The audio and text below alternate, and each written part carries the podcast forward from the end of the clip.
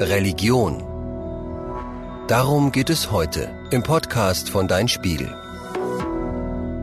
Fast überall auf der Welt glauben Menschen an eine höhere Macht, an einen Gott, an Geister oder Engel, an eine Seele in der Natur oder an einen ewigen Kreislauf im Universum. Es sieht also so aus, als hätten Menschen ganz einfach ein Bedürfnis nach Religion.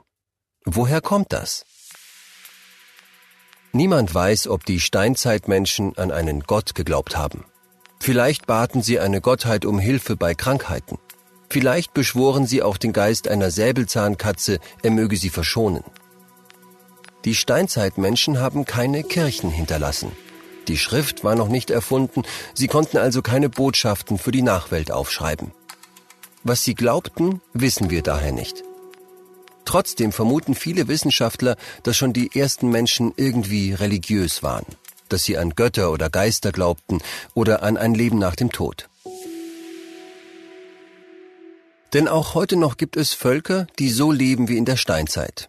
Sie glauben oft an Kräfte, die in der Natur stecken, in Bäumen, Tieren oder in einem Berg. Das könnte bei Steinzeitmenschen so ähnlich gewesen sein.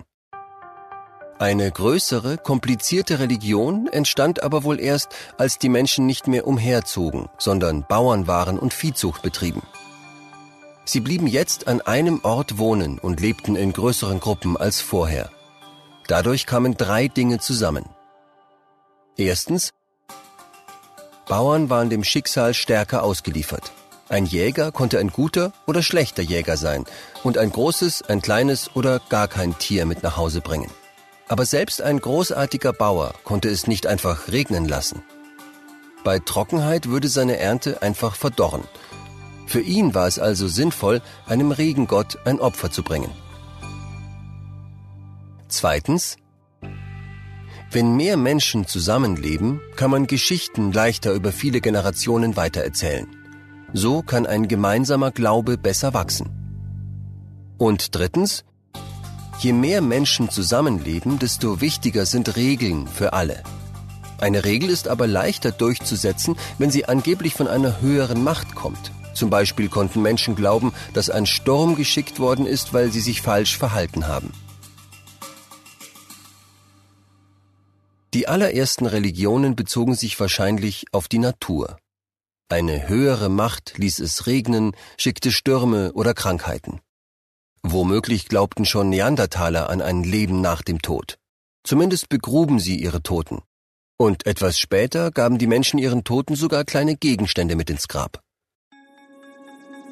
In der Antike, bei den Ägyptern, den Griechen, Römern und Germanen, wurde der Glaube dann komplizierter.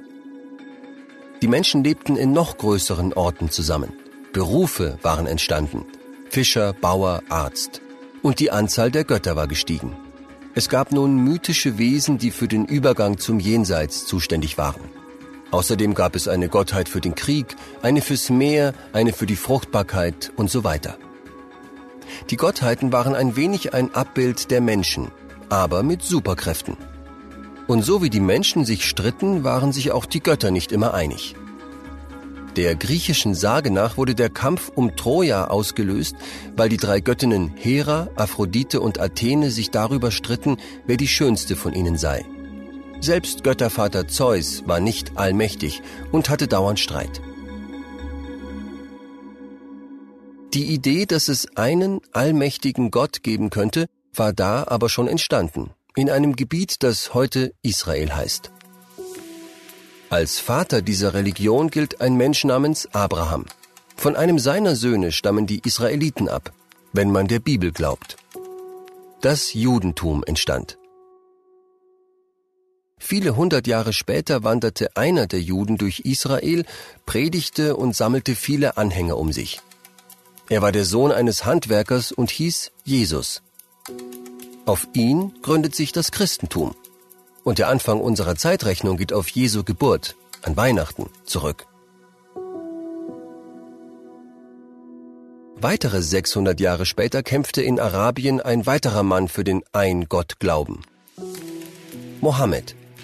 Er stammte von einem weiteren Sohn Abrahams ab und gilt als Prophet des Islam. Das Judentum, das Christentum und der Islam sind also miteinander verwandt.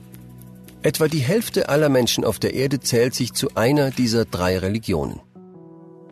Alle drei verehren nur einen Gott. Verglichen mit den vielen Göttern hat das einen Vorteil. Zeus brauchte noch eine Menge Götterkollegen, um sich um alles kümmern zu können.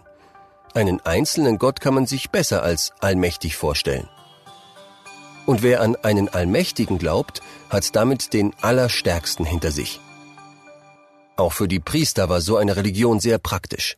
Sie kannten ja angeblich den Willen Gottes und konnten damit das Leben der Menschen bestimmen. Zum Beispiel durch die zehn Gebote. Laut Bibel bekam Mose sie direkt von Gott. Nur drei dieser Gebote handeln davon, wie die Menschen Gott anbeten sollen. Die restlichen sieben regeln den Umgang der Menschen untereinander. Vater und Mutter ehren, nicht stehlen, niemanden umbringen zum Beispiel. Das ist sinnvoll. Darauf könnte man sich aber auch ohne Religion einigen. Doch Regeln sind gleich viel strenger, wenn sie von einer höheren Macht aufgestellt werden. Bis weit ins Mittelalter waren Bischöfe und Päpste mächtiger als Könige. Und in einigen islamischen Ländern spielen Geistliche noch heute eine große Rolle, wie in Iran. Gut für die Völker war das nicht unbedingt. Im Namen der Religion wurden viele Kriege geführt und die moderne Wissenschaft wurde bekämpft. In der Heiligen Schrift, der Bibel, steht, dass die Erde in sieben Tagen entstand. Vom Urknall oder der Evolution ist da nicht die Rede. Deswegen wollte die Kirche davon lange nichts wissen. Heute sind die Religionsvertreter in vielen Ländern nicht mehr so mächtig wie früher. Aber das müssen sie auch gar nicht sein. Denn nach wie vor wollen viele Menschen an etwas glauben, das größer ist als sie selbst. Sie wollen sich nur nicht mehr vorschreiben lassen, wie der Glaube genau auszusehen hat.